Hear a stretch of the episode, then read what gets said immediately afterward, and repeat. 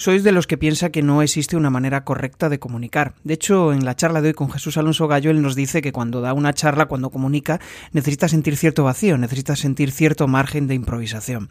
Y esto muchas veces choca con esa comunicación que tiene que ser súper ordenada y súper metódica. Quédate, que comenzamos. Bienvenido a Comunicar más que hablar. Soy Jesús Pérez y mi objetivo es facilitarte las herramientas necesarias para que puedas comunicar de una manera clara y provocar una reacción positiva en tu audiencia. Varios de vosotros me habéis dicho que vuestro contenido no marca la diferencia. Bien, quiero que elimines esa idea de tu cabeza, quiero que ganes autoridad online, quiero que te conviertas en un gran comunicador y que eso se traslade en más ventas. ¿Cómo?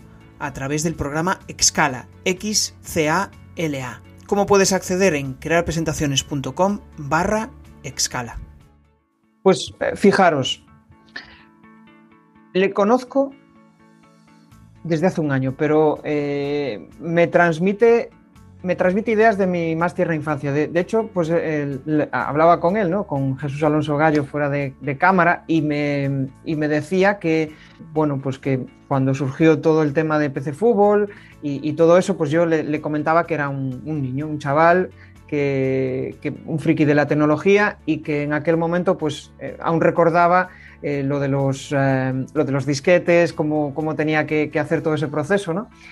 Y, a raíz de un podcast que, al cual admiro y al cual envío un saludo a, Corti, le conocí. Y en aquel momento me, transmitió muchísimos valores que compartía, ¿no? Pues esa, esa, esa visión de, de, la realidad desde el punto de vista de la ética, desde el punto de vista de, el, de que el dinero es consecuencia de las relaciones personales con personas con las que compartes valores. Y para mí, pues es, es, es muy importante, ¿no? Y hace dos años, pues parece que eh, siempre repito esta frase, ¿no? Pero es que es cierto, hace tres años me parecería increíble poder estar charlando con él, pero se ha hecho realidad y está aquí conmigo. ¿Qué tal, Jesús? Pues nada, como me enseñaron a decir hace no mucho tiempo, no puedo estar mejor. Genial. Bueno, hablábamos fuera de cámara y me parecía una reflexión súper interesante. Em, me vas a tener que ayudar, Jesús. No, recuerdo que estábamos comentando. Era, era el tema de, de la idea que tú tenías hace un tiempo que igual el mundo de los negocios estaba en las manos de gente mala, ¿no? Justo, sí. O, perversa o algo así. Entonces, lo que yo te quería responder es que si te das cuenta, todo lo que nos pasa en la vida son ideas preconcebidas. O sea, hay, tenemos en el cerebro ideas preconcebidas, creemos que algo es de una cierta manera y luego constatas que no, que es una idea preconcebida. Y también el mundo está gestionado por una cosa que es ah, la generalización y la lógica difusa. Cuando alguien te dice, una respuesta a una pregunta y la respuesta es mucho o poco, eso no es un dato, porque en realidad tenemos que ir a, dar una respuesta precisa. Y la generalización, ah, una frase para la generalización. Todas las personas que son escocesas son unos agarraos pues no, pues no, hay escoceses que son como el avaro de Molière y hay otros que son generosos. Todas las personas de raza china mm, no, no son muy limpios o tienen poco eh, gusto por la higiene. Pues eso es una generalización y en algunos casos hay elementos de racismo en, la, frase. Entonces, tesis. En España, un porcentaje mayoritario de la población piensa que la riqueza y el éxito empresarial o el éxito económico de los individuos está unido indefectiblemente a ser malas personas y al delito haber, vulnerado la ley. También hay una idea preconcebida que las personas que tienen pocos recursos económicos son, en una generalización, la mayor parte son personas honradas. Esto no es verdad. Hay personas honradas que tienen mucho dinero, hay personas honradas que no tienen un euro y hay personas honradas que tienen una cantidad de dinero que no es ni tener mucho ni tener poquito, están en la media. Las personas, todas, se comportan como la media. Y las ideas preconcebidas nos hacen pensar que determinadas cosas son de una manera porque se nos ha metido algo ahí dentro. Entonces, si gano mucho dinero y tengo mucho dinero, me, convertiré un lunes por la mañana en un discípulo del diablo, seré un satán. Entonces debo, o sea, debo llevar una vida de, de, ser una persona humilde y no aspirar a progresar económicamente para no convertirme en el mal. Eso es una locura, es una locura. Yo creo que hay que predicar mucho el valor de, de la sana ambición por construir riqueza. Y construir riqueza y compartir riqueza. Es decir, que la iniciativa privada normalmente, eh, digamos que yo podría irme al otro lado de la generalización y decir, de todo lo que yo conozco, cuando veo individuos que tienen ilusión y ambición profesional para progresar y para no ser empleados y ser empleadores de otros, normalmente hay una motivación eh, con un alto nivel espiritual.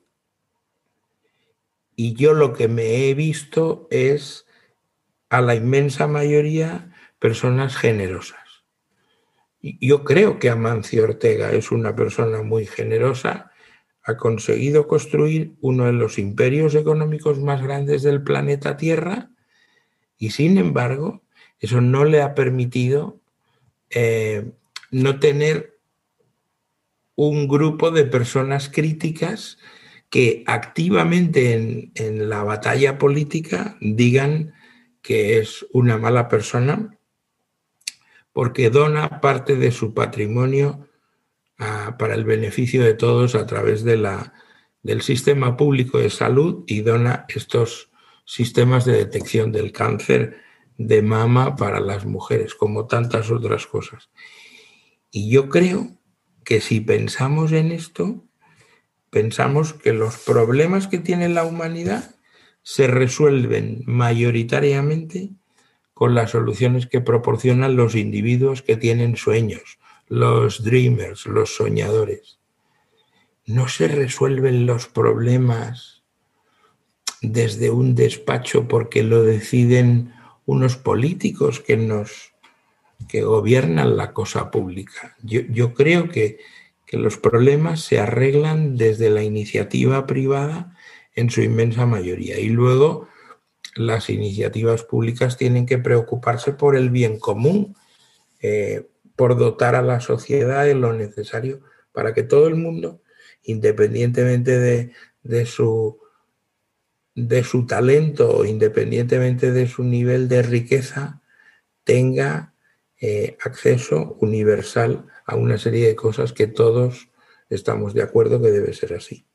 Extraigo, extraigo de tus palabras eh, quizá una palabra, ¿no? Mentalidad, que es como la, clave que, mueve todo esto, ¿no? Cuando eh, en tu mente generas una realidad y vas a por ella, te marcas ese objetivo, al final, pues eh, como que los astros se van alineando y, vas, y vas con tiro fijo, ¿no? Porque has pasado de una realidad Netflix a una realidad preconcebida por ti. Me parece interesante esa reflexión. De hecho, em, es como que eh, lo que decías antes, ¿no? Cuando piensas en esa realidad, pues piensas que los ricos eh, son de una determinada manera negativa o al final, si piensas así, eh, probablemente vas a atraer hacia ti personas que tengan esa, esa mentalidad, ¿no? Y no, no, conseguirás avanzar. Hay como, hay como que cambiar y actualizar esa, esa mentalidad. Entonces, eh, me gustaría avanzar un poco y conocerte un poco más. ¿Y, qué quiero decir con todo esto? Con esta reflexión que has hecho, quiero entrar en, algo eh, que me parece súper interesante de ti y, y, es saber qué ha sucedido ¿no? para que Jesús sea el que, el que es hoy. ¿Qué, ¿Qué ha pasado? ¿Qué te ha hecho clic en cada momento de tu vida? Y de, una forma eh, simple, ¿vale? No, no, no... Sí, o sea, yo creo que efectivamente en mi vida me han pasado cosas que me han provocado ese clic del que tú hablas. Creo que una de las cosas más importantes ha sido eh, aquellas cosas que te han salido mal, los aprendizajes que te proporciona la vida por las cosas que te salen mal o los problemas graves a los que te has enfrentado. Yo creo eh, que he mejorado por, por haber sufrido un divorcio como tanta gente, ¿no? Entonces, cuando no esperas que tu vida va a ser, oye, pues, pues se acaba la relación de amor con una persona en la que confías. Entonces, ese conjunto de aprendizajes que tiene el fracaso como, como marido en un matrimonio y entonces, pues se acaba tu matrimonio, pues te llevas un montón de aprendizajes. En mi caso también teníamos un niño pequeño de tres años y medio y cuando nos divorciamos, eh, ella se fue con el niño eh, y con otra persona a vivir al otro lado del mundo, con lo cual yo mmm, perdía mi matrimonio, pero, pero no podía estar con mi hijo. Entonces, eh, eso es un conjunto de aprendizajes muy grande. Cuando mi hermano tuvo un cáncer y era un cáncer muy malo, todo lo que yo viví con eso fue un aprendizaje muy grande. Mm, la muerte de mis padres también ha sido un aprendizaje y, y la enfermedad en mi caso, estar en un momento determinado pues emprendiendo un sueño empresarial como era restaurantes.com y caer enfermo, eh, estar en riesgo de perder la vida medio mes en la unidad de cuidados intensivos, eso me produjo todos los clics del mundo y luego te das cuenta que todo lo que sucede en la vida cuando lo miras con la perspectiva del tiempo, te das cuenta que venimos aquí, como dice la canción de Marwan, uh, la vida consiste en aprender. Entonces venimos a aprender. Y, y, luego, pues después de mi divorcio, me volví a enamorar de la primera persona que me enamoré cuando éramos niños. Y entonces se cerró el círculo y después con esa persona me casé es con la persona que yo tenía que vivir. Eso estaba como diseñado así. Ahora, con la perspectiva del tiempo, me doy cuenta de que las cosas están en su lugar. Mi hermano se salvó milagrosamente de, de su cáncer eh, y yo pues no perdí la vida en la UBI. Estuve allí 13 días y 13 noches. Logré salir de allí con vida y, y seguí haciendo restaurantes.com, que luego en diciembre de 2016 le vendí al grupo Michelin. Todo lo que te pasa eh, se escribe en la cadena de bloques y blockchain es un símbolo de lo que es la vida. Entonces lo que somos es todas las anotaciones que están en esa cadena de bloques que es inmutable y que es imposible de cambiar. Que bueno, es como que si cuando cometemos un error o cuando nos equivocamos o cuando llevamos un golpe, ahí es cuando empezamos a comprender el sentido de la vida, quizás, ¿no? Puede ser. Sí, o sea, tú no te das cuenta de la belleza de los atardeceres hasta que no te enfrentas a una tesis de, ostras, igual me muero y ya no puedo ver ningún atardecer más. Entonces, cuando superas una cosa de esas, aprecias de la forma adecuada la belleza y el valor de todas las cosas pequeñas de la vida. Todas las cosas pequeñas de la vida conforman eh, la alegría de vivir. Eso es la vida. Una colección de cosas chiquititas, pero tienes que saborearlas como, como hace mi esposa que se come las naranjas, las corta en dos mitades, se las come a bocaos y absorbe el zumo, eh, pues ese es el, el, el objeto de la vida es disfrutar de las cosas de esa manera. Yo, yo lo veo así. Qué bueno. Ya, me vas a permitir que coja un poco de agua. Sí, claro. Necesito hidratar la laringe según mis médicos. Pues eh, hablas de aprendizajes, ¿no? Y, ahí sí que me surge la, pregunta. O sea, ¿en qué te gusta formarte en tu día a día? yo soy un enfermo eh, que me gustan muchas cosas. Entonces, cuando llega el advenimiento de, blockchain y de todo el mundo de las criptomonedas y, las finanzas descentralizadas, me pongo a leer desde el principio cosas eh, que yo no voy a poder comprender, porque yo soy una persona de letras. Eh, estudié periodismo, no, no acabé la carrera porque ya estaba con la primera empresa y cuando hice tercer año de periodismo, pues dejé la carrera y no hice cuarto y quinto. Eh, entonces cuando empiezo a ver el fundamento de blockchain y de Bitcoin y lo que es la, la cadena de bloques y los principios de las matemáticas y de la criptografía, que son la base de todo eso, yo no puedo interiorizar los conceptos porque no tengo la estructura de conocimientos matemáticos necesaria. Pero me da igual, yo me lo estudio todo. Me estudio los papers de Satoshi Nakamoto y me leo los libros y me duele la cabeza, pero lo sigo viendo. Me gusta mucho ver cómo las, eh, los fondos de capital riesgo más inteligentes del mundo definen sus estrategias y cómo ah, tienen metodologías diferentes para valorar las oportunidades de inversión.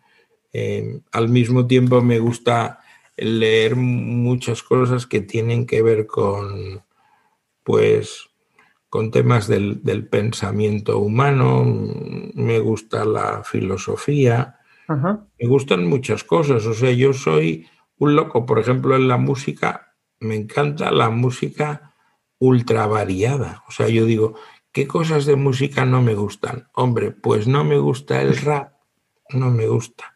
Y no me gusta la música electrónica. Ahí tenemos a Corti, que le encanta Sí, yo, soy, yo también. soy fan de la, electrónica. Claro, yo creo que tiene mucho que ver con las edades, ¿no? Entonces, a mí me encanta eh, cosas raras, me gusta el canto gregoriano, que eso ya hay que estar muy enfermo para que te guste, a mí me gusta. Y me gusta mucho la poesía. Leo muchos libros de poesía. ¿Qué tal? ¿Cómo va la charla? Bueno, esto de convertirse en buen comunicador no se consigue de un día para otro. Al final tienes que rodearte de gente inquieta, de inconformistas, de personas que quieren comunicar mejor. Y eso lo tenemos en la comunidad de comunicar más que hablar. Ya puedes acceder desde crearpresentaciones.com barra comunidad. Ya somos más de 70. Es una Interesante. Y, estoy pensando yo, si, si, mm, si te hago pensar en la última formación o en la última charla o en algo relacionado con aprendizaje que, te explotó la cabeza, que dijiste, ¡buah! ¿qué, ha pasado aquí? ¿Serías capaz de recordarlo? Yo creo que mm, a mí me ha explotado la cabeza con, con la llegada de blockchain y lo que esto va a significar en la transformación de las finanzas tal y como las conocemos.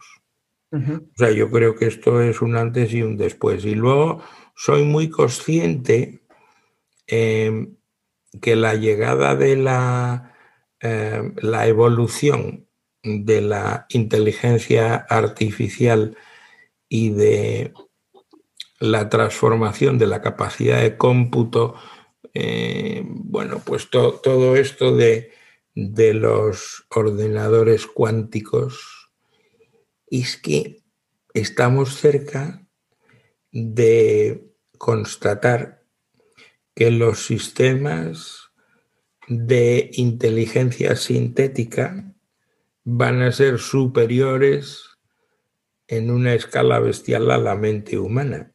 Entonces, los retos que tenemos ante nosotros para acercarnos al momento de la singularidad, cuando una inteligencia sintética creada por el hombre eh, adquiera la conciencia de que es, de que existe.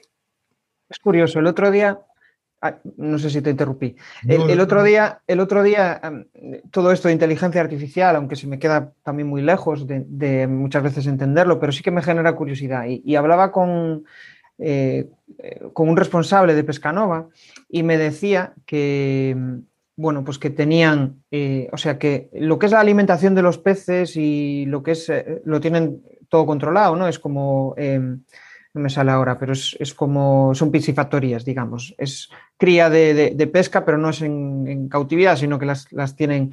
Y todo está gestionado por inteligencia artificial. Es decir, cuando el pez tiene hambre, un dron eh, le da de comer. Está todo automatizado de tal forma que no depende casi, casi nada de, las personas. Y a mí me parece increíble ¿no? escuchar hasta qué punto hemos llegado de avance y de, ser productivos y efectivos yo, te puedo contar un caso de unos emprendedores que me contaron eh, el rizar el rizo de las piscifactorías y del futuro de la producción de alimentos. Es unos emprendedores de Andalucía que habían pensado, vamos a hacer una piscifactoría, tenemos las piscinas donde están los peces y al mismo tiempo vamos a cultivar eh, verduras. Entonces tenemos piscifactorías y tenemos producción de verduras. Con la producción de verduras eh, tenemos un soporte vital con tierra, con... Hay que abonar esa tierra, filtramos el agua de la piscifactoría, los peces eh, expulsan excrementos, al filtrar el agua recogemos los excrementos, esos excrementos se añaden a la tierra y son un fertilizante natural. Entonces eso le da de comer a las plantas. Las plantas producen no sé qué producción y entonces vendemos la producción de esas plantas, lechugas, tomates, no sé qué. Eh, y hacemos un círculo que es totalmente eficiente y, que se autoalimenta. ¿Comprendes lo que te digo? Claro, es como generar el ciclo de la vida autosuficiente, ¿no? Es algo así. Impresionante, me, dejaron loco. Entonces, era tan sofisticado que integraban como una capa adicional de valor unos insectos que se alimentaban y entonces esos insectos eran el alimento que le entregaban a los peces para su desarrollo. Entonces estaban produciendo eh, vegetales, produciendo insectos. Los insectos eran el alimento de los peces. Los excrementos de los peces alimentaban la tierra con la que crecían las plantas que alimentaban a los insectos que alimentaban a los peces. Te estalló la cabeza. Me, estalló la cabeza porque dije, es que se puede llegar a un nivel de innovación que va mucho más allá de lo que pensamos. Claro, claro. Oye, Jesús, me gustaría dar un, pequeño salto y irnos hacia la parte de comunicación, ¿no? Al final, pues eh, ya sea como comunicador eh, de las empresas que has fundado, ya sea como formador, ya sea ahora como mentor, bueno, pues la comunicación forma parte de tu vida, ¿no? Entonces me gustaría saber eh, si nos podrías describir cómo es tu forma de, comunicar y por qué conecta con la, gente. Yo creo que lo que me pasa es que se nota que me gusta mucho. Cuando yo estudiaba periodismo, me di cuenta que ser periodista era lo mismo que ser vendedor. Llevaba tiempo dedicado profesionalmente a las ventas. Y dije, oye, pues un periodista en algún plano tiene conexiones con lo que es un vendedor. Y desde muy joven me dediqué a la interpretación, era actor, trabajaba en compañías teatrales como actor que era pues desde niño en, el cole o una eh, compañía de, teatro aficionado en, en, el bachillerato y en la universidad, que se llamaba Taedra, Taller de Estudio Dramático. Y al sentirme lo que yo usaba como actor, ser actor, ser periodista y ser vendedor es la misma cosa. Entonces, cuando ahora subo al escenario y estoy como conferenciante y hago una conferencia, veo que es lo mismo y que está conectado. Es decir, solo puedes subir al escenario y dar una conferencia de impacto donde la gente diga, oye, he estado allí una hora, eh, me has hecho reír, me has hecho llorar, me he emocionado y además he aprendido cosas. Lo he pasado en grande. Y digo, claro, pues eso ha sucedido así porque yo he vivido todas esas experiencias. Y la suma de todo eso es eh, lo que te convierte en una persona que puedes comunicar de forma eh, persuasiva, ¿no? Pero entiendo que obviamente la emoción está ahí y, es lo más importante, ¿no? Es como esto de cuando estás grabando un vídeo, piensa en la emoción que te transmite para poder llegar mejor a la audiencia, pero entiendo que tiene que haber un orden, o sea, eh, un esquema em, de tu charla para que cautive la atención. ¿Sigues algún método para, hacer esa charla o, pues la verdad, lo haces? La verdad es que yo tengo varias eh, charlas, conferencias con, nombre y apellidos o con títulos y tal, eh, que sirven para comunicar cosas concretas. Hay una que está por ahí rodando, que la he hecho en varios lugares, para explicar lo que es el proceso de, mental de ser em, empleado en serie, luego emprendedor en serie y luego inversor en serie. Y eso pues tiene un orden como que hay una explicación, hay una propuesta eh, clara de lo que vas a contar. Eh, hice hace poco una charla TED donde conectaba, como en TED no se puede hablar de Dios, está prohibido la ah. palabra Dios, ellos son una cosa aconfesional para no tener problemas con las religiones, pues ahí no se plantea nada que sea religioso o no se, no se habla de la existencia de Dios. Entonces, pues lo sustituí por el karma. Y entonces hice una charla TED que es eh, blockchain, el karma y emprender. y quedaba muy divertido y tal, hablando del miedo del emprendedor y todas esas cosas.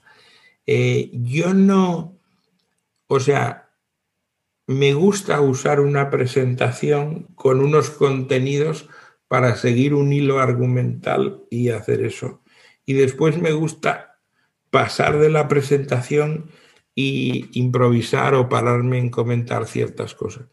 Y creo que en algunas charlas es muy importante sentirte libre y no tener ningún hilo argumental, no tener una presentación, estar en el vacío.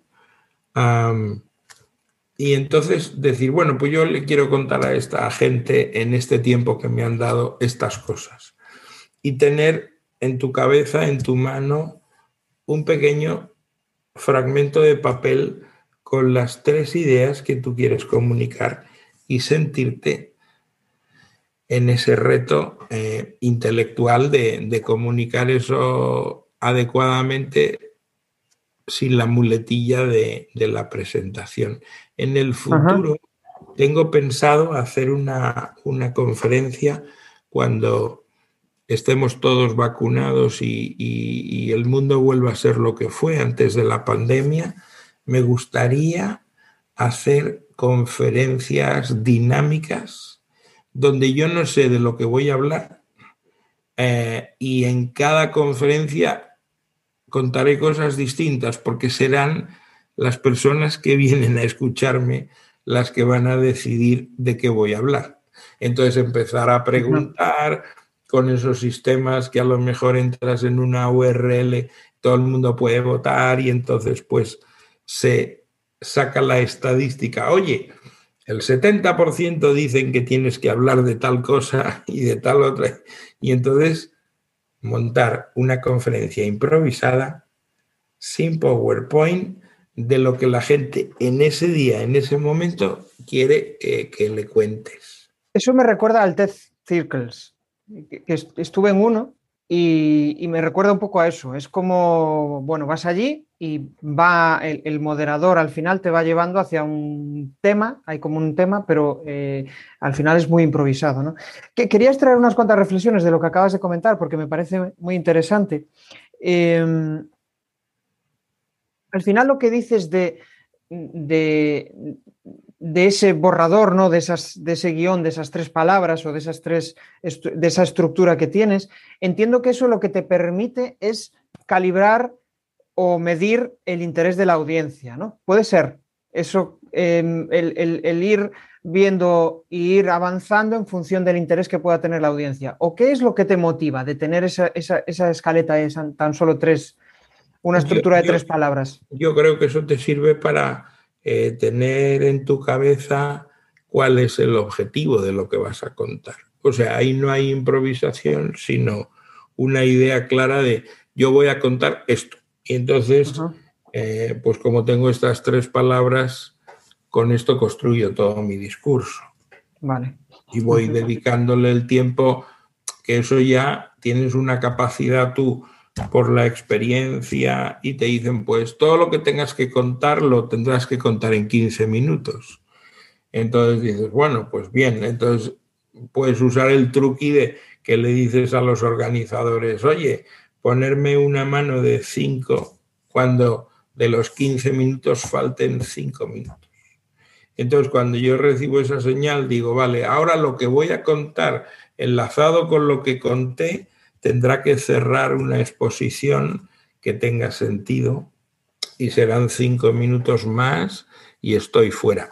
Y luego también tener un contador de tiempo para que tú puedas hacer ese juego que es muy divertido de ver el contador de tiempo y si haces el recurso de darle a un botón y que aparezca el contador de tiempo cuando está acabándose el tiempo, llegando a los 15 minutos y tú preparando tu frase y tal, y cuando termina la frase, dices, es la hora.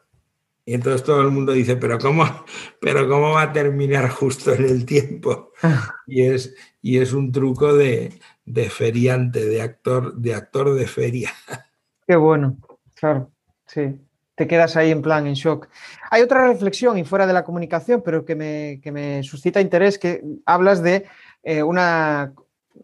La pregunta es, ¿es una tendencia natural pasar de emprendedor en serie a empresario en serie y a inversor en serie? ¿O puedes quedarte en cada uno de los caminos y está bien?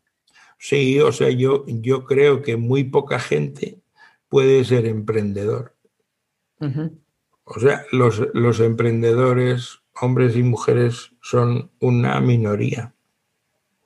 Porque emprender es, muy difícil y es enormemente sacrificado. Y además no está bien visto. Entonces en España está muy mal visto. Si tú estás eh, viviendo en Estados Unidos y dices que quieres ser emprendedor, pues es que todo el mundo considera que las personas que crean empresas son héroes, pero en España no. Entonces, nuestros padres, nuestras madres, nuestras abuelas, nuestras novias, el pensamiento único mayoritario es, oye, consigue un buen empleo en una gran empresa que sea sólido como una roca. No, mejor, hazte funcionario. Trabaja como funcionario. Tienes eh, empleo para toda tu vida. Claro, tú dices, pues voy a poner en juego mi salud, mis afectos, voy a poner en juego mis ahorros, me los voy a apostar, voy a emprender y voy a pasarlo mal. Pues las personas que te quieren te dicen, no lo hagas, por favor. Sí. Es como la vocación política. Dile tú a tus padres que te vas a hacer político. Eso está enormemente desprestigiado te dicen, no, vas a llevar una vida de mierda, todo el mundo va a insultarte y además la inmensa mayoría pensará que si te dedicas a la política, pues eres un corrupto. Está muy mal, visto eh, querer emprender y ser emprendedor, empresario, y está muy mal visto dedicarse a la, a la red pública y ser un político que que a lo mejor llega con una vocación sana de ayudar a los demás. Sí. Em, estoy pensando ¿no? en varias cosas de las que dijiste y, me gustaría retomar ese aspecto que, hablabas de, esa estructura ¿no? de, la comunicación en una charla, en una formación. ¿Tú crees que hay una estructura que, o cuál es la estructura que mejor te funciona? Pues yo que sé, hay gente que usa el método AIDA, otros... Em, supongo que en tu caso será algo bueno, la experiencia ¿no? hace que, te salga solo, pero mm, si tuvieras que decir pues tres, tres eh, como tres puntos clave para esa charla, para captar la atención, para enganchar, ¿cuáles serían? ¿Charla o formación? Yo creo que lo, más importante es em, pues eh, sorprender a una audiencia cuando hablamos de una conferencia, tienes que eh, provocar algo inesperado al, comenzar, porque todo el mundo pensará otro pesado más que me va a soltar su rollo. Y eso lo tienes que romper en los, en los segundos iniciales, con algo que les pueda sorprender. Yo eso lo recomiendo activamente. Después es muy importante eh, el incorporar las emociones para capturar el interés de la audiencia y luego conviene que haya eh, subidas y bajadas.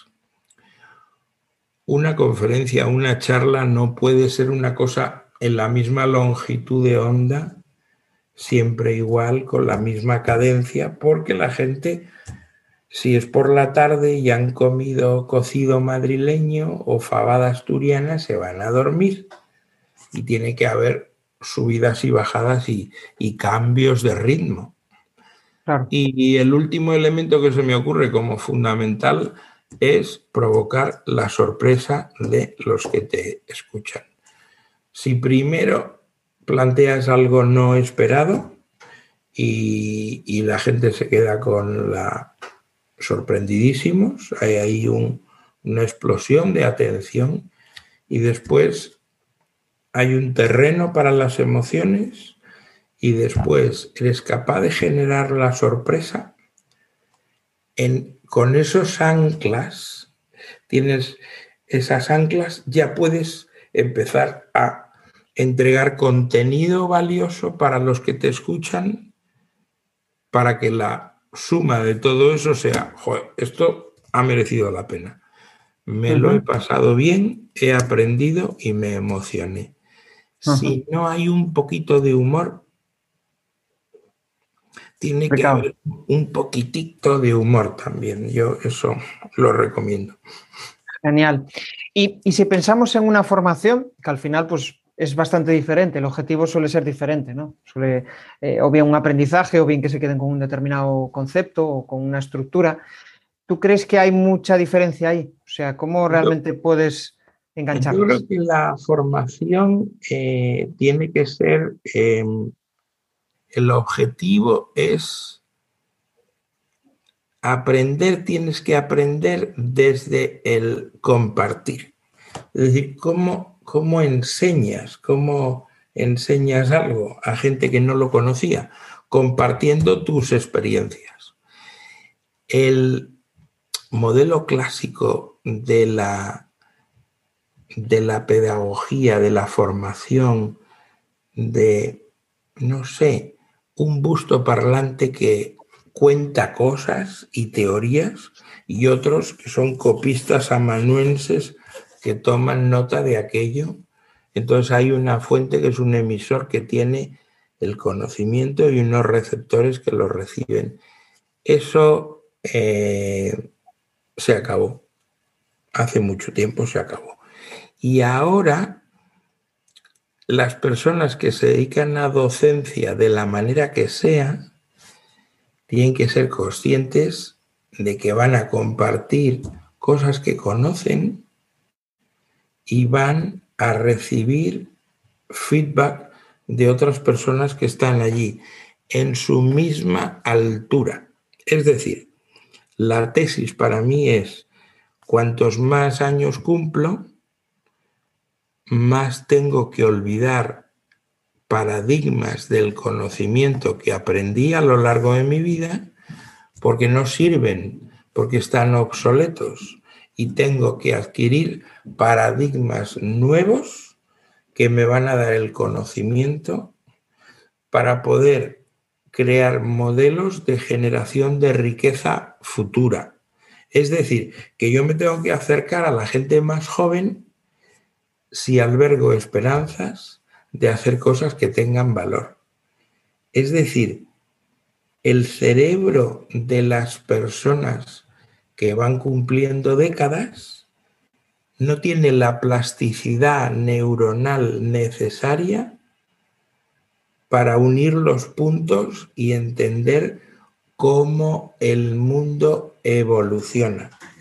Tienes obligatoriamente que echarte hacia atrás y en una enorme cura de humildad reconocer que las personas más jóvenes son las que te van a ayudar a, crear estos modelos de conocimiento nuevos.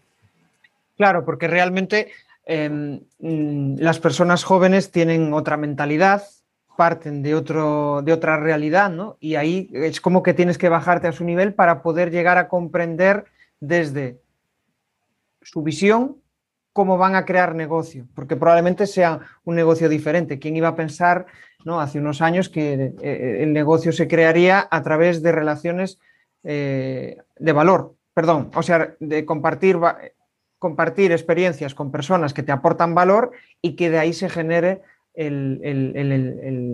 la monetización. ¿no? Antes era quizás totalmente impensable, serías un loco. ¿Cómo? Vas a hacer lo que te gusta para eh, que eso sea una consecuencia de monetaria. No, tú trabajas, ¿no? No sé si va por ahí lo.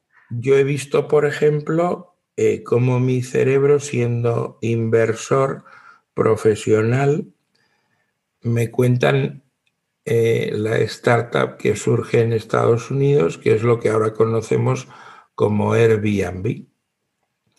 Y me dicen, pues unos tíos americanos que están locos perdidos y se les ha ocurrido la idea peregrina de que los seres humanos eh, que tienen una casa, como todos tienen un salón con un sofá, siempre podrían alquilar el sofá del salón para que una persona que sea un turista pueda dormir ahí. Entonces tú le cobras un dinerito por dormir ahí. Luego, si le dejas ducharse en tu eh, bañera, en tu ducha, le cobras un extra y tiene derecho a un poquito de jabón, de, yo qué sé, todas las cosas que hay en una ducha. Y entonces le dejas usar el baño y le dejas dormir en tu casa, entonces te paga un dinero. Yo se me ponían los ojos así y digo, vamos a ver, en Estados Unidos eso igual tiene sentido, en España es imposible. Eso es una catástrofe, no funcionará nunca. Entonces resulta que Airbnb, los hubs de más éxito del planeta Tierra son Barcelona y Madrid. Es donde más éxito han tenido Airbnb. Hombre, han tenido un éxito en todo el mundo y en Estados Unidos no te cuento, pero, pero precisamente que yo pensaba en esa limitación y, no es así. Es súper interesante, estaba pensando en, todo esto que dices, ¿no? Y, es, es curioso. Me gustaría dar otro pequeño avance, otro pequeño salto, y irnos más hacia el apartado de contenidos. ¿no? Al final, pues ya conocemos un poco de ti, de, tu historia, de tus valores, conocemos también eh, pues esos aprendizajes que has tenido eh, en la vida y en la comunicación, que al final pues es otro aspecto que me parece súper relevante. También hemos hablado de otro aspecto súper importante que la verdad es que me, ha hecho clic, ¿no? el tema de pensar desde tu visión de, persona eh, mayor, ¿no? De persona eh, que ya supera los 50 años, que tiene que bajar al nivel de la gente joven para poder entender la nueva realidad que nos, que nos viene. Y por último, me gustaría entrar en un apartado de contenido, ¿no? Un apartado donde hablemos un poco del contenido que se está generando y, cómo tú ves ese contenido de cara a, a, lo que va a venir. Entonces, vamos a ponernos en el ejemplo de LinkedIn, que quizás es la red por excelencia, la red profesional por excelencia a la hora de generar contenido. Y me gustaría saber mm, cuál es el contenido, si es que consumes LinkedIn, cuál es el contenido que más te atrae, que dices, este contenido es de valor para ti. Pues yo estoy, em, entiendo que es donde tengo más seguidores en LinkedIn, es la red más importante para mí yo no tengo interés alguno en, Facebook y lo tengo abandonado. Abrí un perfil hace muchos años y no estoy ahí. Entonces estoy en LinkedIn, eh, estoy en Twitter. Son las dos redes donde yo encuentro mayor valor. En LinkedIn me gusta mucho ser capaz de ver los contenidos de gente muy distinta de que que son cosas que nada tienen que ver lo que pueden compartir personas en Estados Unidos o personas en España, gente que está eh, en el mundo de la inversión o gente que está en el mundo del emprendimiento. Entonces, me encanta ver cómo la gente comparte píldoras de contenidos diversos y que eso es un mar inmenso de, de oportunidades de, ver cosas interesantes para aprender de ellas. Eh, me, gusta, me, gusta, más eh, cosas que se alejan de lo puro de recursos humanos, porque LinkedIn tiene un, acento especial a todo el tema de recruiting y de, y de tema de recursos humanos, eh, y yo pues valoro más otras cosas. ¿Qué opinas que, que ¿qué te genera a ti el contenido? Ya sea contenido en redes sociales, ya sea contenido en, a través de email. ¿Qué, te aporta? ¿Qué te genera a ti como inversor, digamos, como yo, mentor? Yo creo que me, que me aporta mucho pues, de, conocer eh, oportunidades o realidades que desconocía, startups nuevas que están haciendo algo que me llama la atención. A mí me llega muchísimo deal flow, eh, oportunidades de, startups que requieren inversión, pues a través de LinkedIn. Es decir, que yo estoy posicionado ahí como una persona que invierte en empresas de nueva creación y entonces mucha gente dice, pues voy a contactar a Jesús a través de LinkedIn. Igual no me expresé bien, me refería al contenido que tú generas, al contenido que, tú generas. sí. Yo, o sea, lo que, lo que trato de hacer es eh, generar bastantes pocas, o sea, pocas cosas y compartir mucho más contenido de terceros. Ahora empecé a escribir un, un blog dentro de LinkedIn, ellos me lo propusieron y lo hice y he hecho como, no sé si, si ocho entregas o cuántas así de, eh, de forma quincenal, con esa cadencia. Y dejé de hacerlo, o sea, he parado porque me he dado cuenta que la herramienta no me permitía eh, relacionarme o tener el control de la audiencia, de, mis propios ah. suscriptores. Es decir, LinkedIn no te permite con un botón descargarte tus suscriptores. Entonces, ¿qué sentido tiene hacer un esfuerzo de crear una comunidad si luego no vas a poder ni saber quiénes son? Entonces le hice una pregunta a la red, a LinkedIn me dijeron que no había planes de cambiar eso. Y ahora estoy yo en ah. un debate conmigo mismo de trasladar eso fuera de LinkedIn para tener eh, los protocolos de comunicación eh, normales y corrientes con, con oye, algo que es un blog y que tú vas a compartir contenido eh, cada quincena o cada semana, si lo haces semanal. Yo buscaba ahí hacer píldoras que fueran de lectura muy breve cosas que yo había aprendido eh, y que pudieran interesar. Eh, bueno, lo que tuve es un, un premio generalizado y enseguida 7.500 personas suscritas. Sí, sí, la verdad es que tiene un efecto tremendo. ahí la cuestión es lo que dices tú, claro, hasta qué punto eh, dentro de X años LinkedIn puede tener el mismo alcance. Y, y, si no los tengo en mi mailing o si no los tengo eh, en, WhatsApp o bueno, donde sea, ¿no? Donde sea un medio que sea propio mío, eh, pues perdería todo ese, todo ese flujo de, leads. No te lo puedes permitir eso. O sea, cuando yo vi que eso, además es una cosa muy rara porque tú dices, bueno, pues quiero ver todos los suscriptores a mi, a mi newsletters eh, en LinkedIn y te dan un menú pull down donde están todos. Entonces tú Claro, ¿cómo vas a seleccionar hacia abajo 7.500 personas y luego decir copy, paste y llevártelo a otro sitio? Te llevas el nombre, el cargo en la empresa que tienen y el nombre de la empresa y no, y no tienes su correo electrónico. Entonces, tienes que poner copistas amanuenses para que vayan uno por uno visitando la ficha y decir cuál es el mail de cada persona para volcarlo a una base de datos y después pedirles que según la GDRP eh, te digan que sí, que quieren estar en contacto contigo. Es una locura. no tiene sentido, no tiene sentido esa generación de valor para no tener control tú de aquello, ¿no? Qué buena reflexión. Estoy en el momento para llevármelo fuera y, hacerlo de otro modo. Lo que es increíble es ese crecimiento tan rápido. Es, curioso todo. Eso te, lo da, eso te lo da LinkedIn, porque ellos dicen, este tipo tiene, claro, los algoritmos calculan todo esto muy bien. Cada vez que postea una cosa en su muro o cuenta algo, tiene un engagement con su comunidad. Yo tengo, creo, 17.000 personas. Sí, 17.028.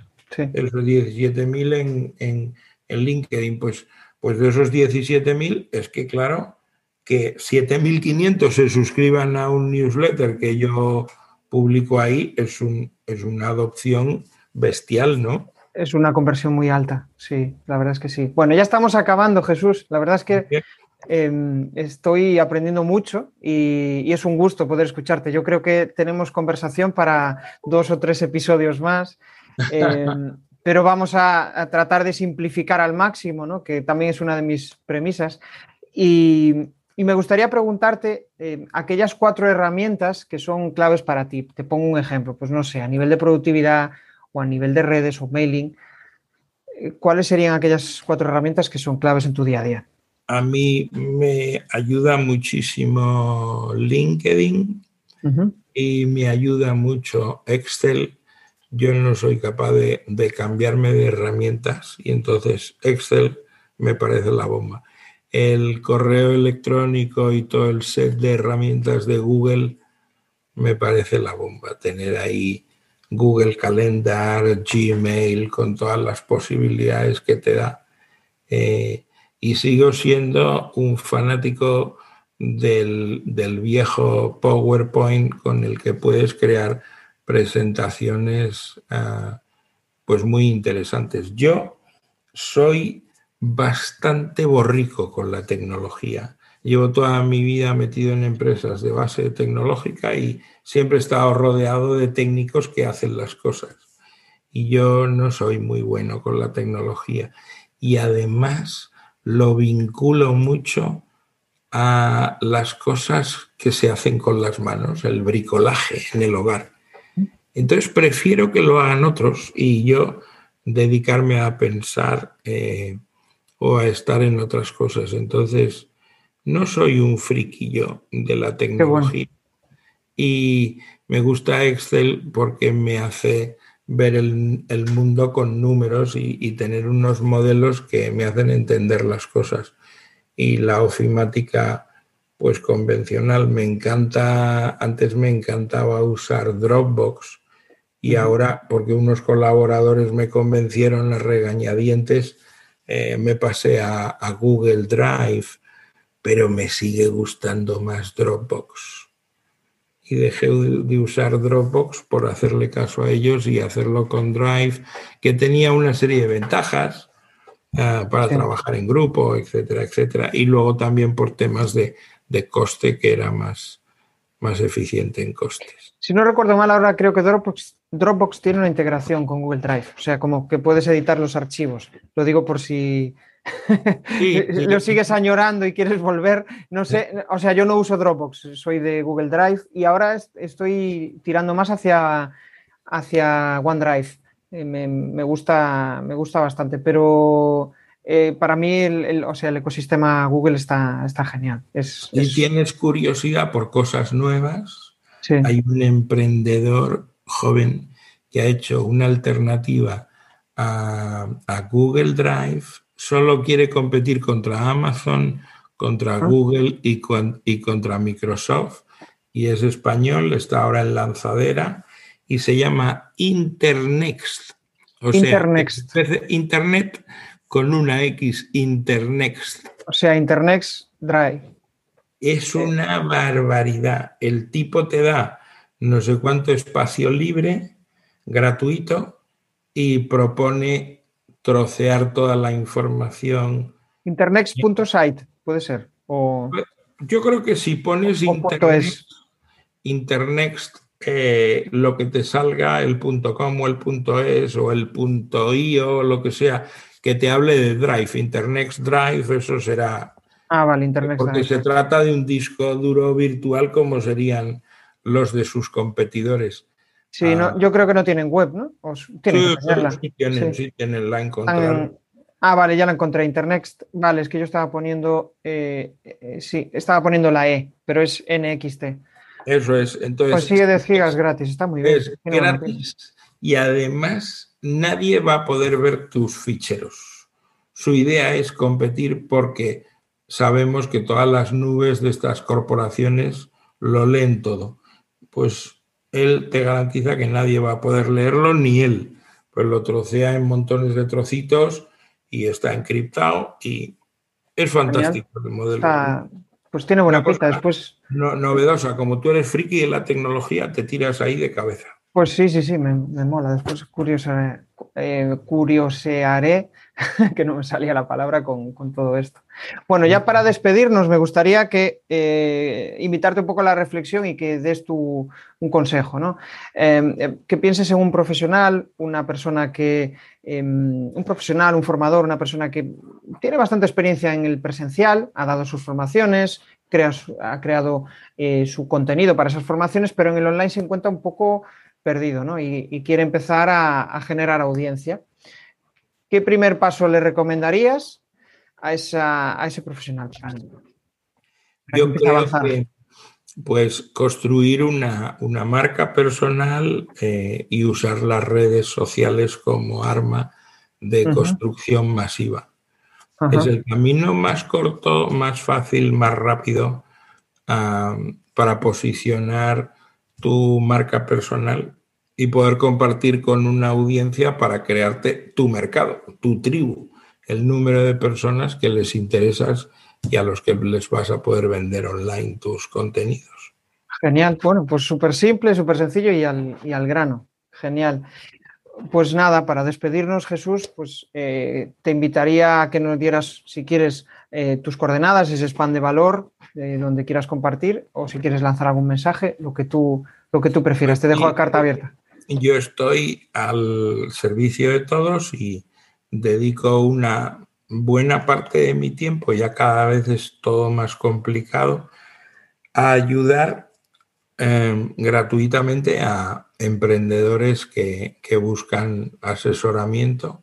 Entonces, una parte de mi tiempo lo dedico a ayudar a emprendedores gratis para darles, pues no sé, eh, una, unas ideas de partida. Gente que a lo mejor tiene un proyecto empresarial y le gustaría compartirlo con alguien que le pueda dar feedback. El sistema más rápido es escribirme, eh, contactarme en LinkedIn. Entonces buscan Jesús Alonso Gallo y me piden con, conectar y yo acepto a todo el mundo.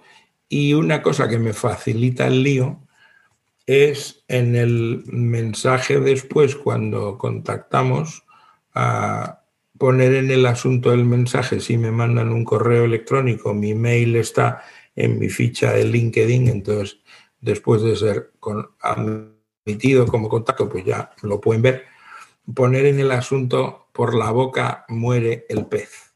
Eso en, en LinkedIn lo puedes hacer en, la mensajería de LinkedIn o lo puedes hacer cuando ya eres contacto mío enviándome un correo electrónico.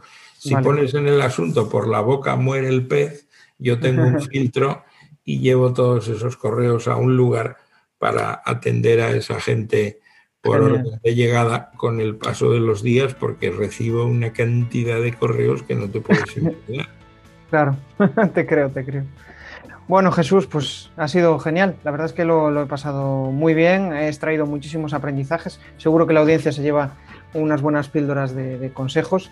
Y nada, pues yo encantado de, volver a tenerte aquí, de poder, eh, bueno, seguir aprendiendo y seguir eh, investigando sobre, sobre tus razonamientos, sobre tus estrategias que me parecen súper interesantes. Nada más. Muchas gracias por, por darme la oportunidad hasta otra entonces. Gracias, Jesús. Nos vemos en el siguiente episodio. Saludo. Adiós. Esto de convertirse en buen comunicador no se consigue de un día para otro. Al final tienes que rodearte de gente inquieta, de inconformistas, de personas que quieren comunicar mejor. Y eso lo tenemos en la comunidad de comunicar más que hablar. Ya puedes acceder desde crearpresentaciones.com barra comunidad. Ya somos más de 70.